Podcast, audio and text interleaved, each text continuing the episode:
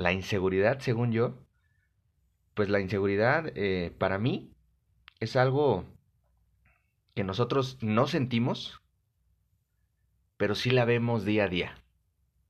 Y digo, no sentimos porque yo creo que la inseguridad viene de muchas otras cosas. Y les voy a hablar y les voy a ser bien sincero, ¿eh?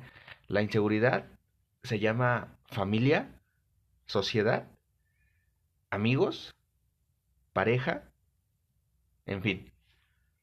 ¿Por qué? Porque no nos hemos dado cuenta que la inseguridad viene de estas personas. La inseguridad la sientes tú, pero creo que es algo que tú te puedes quitar de tu vida.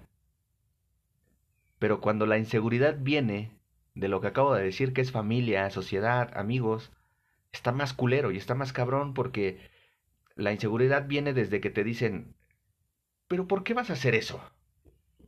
Eso no es lo tuyo. Híjole, no creo que tengas éxito en, en lo que me estás contando. Puta madre, ahí es donde viene la inseguridad realmente, ¿eh?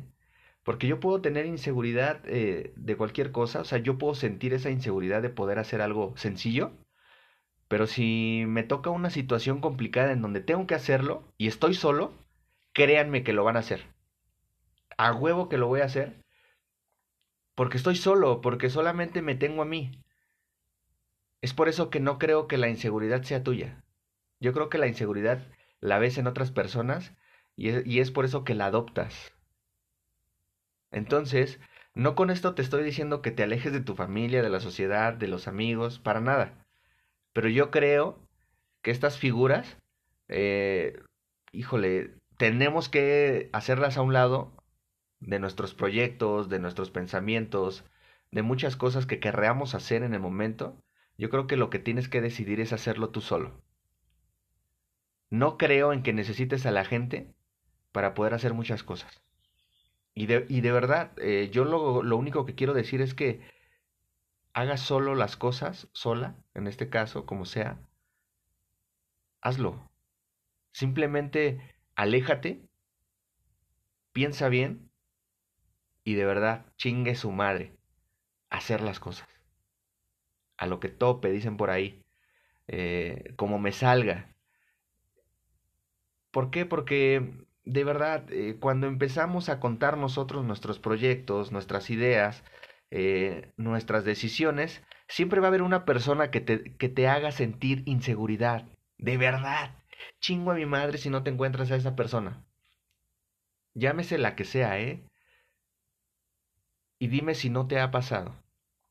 Sin en cambio, estás solo, decides, crees en ti, estás emocionado por lo que vas a hacer o lo que vas a decidir y tienes una puta energía que sientes desde adentro que te dice, va, chingue su madre. Incluso solo piensas, estando solo piensas, ¿y si no me sale?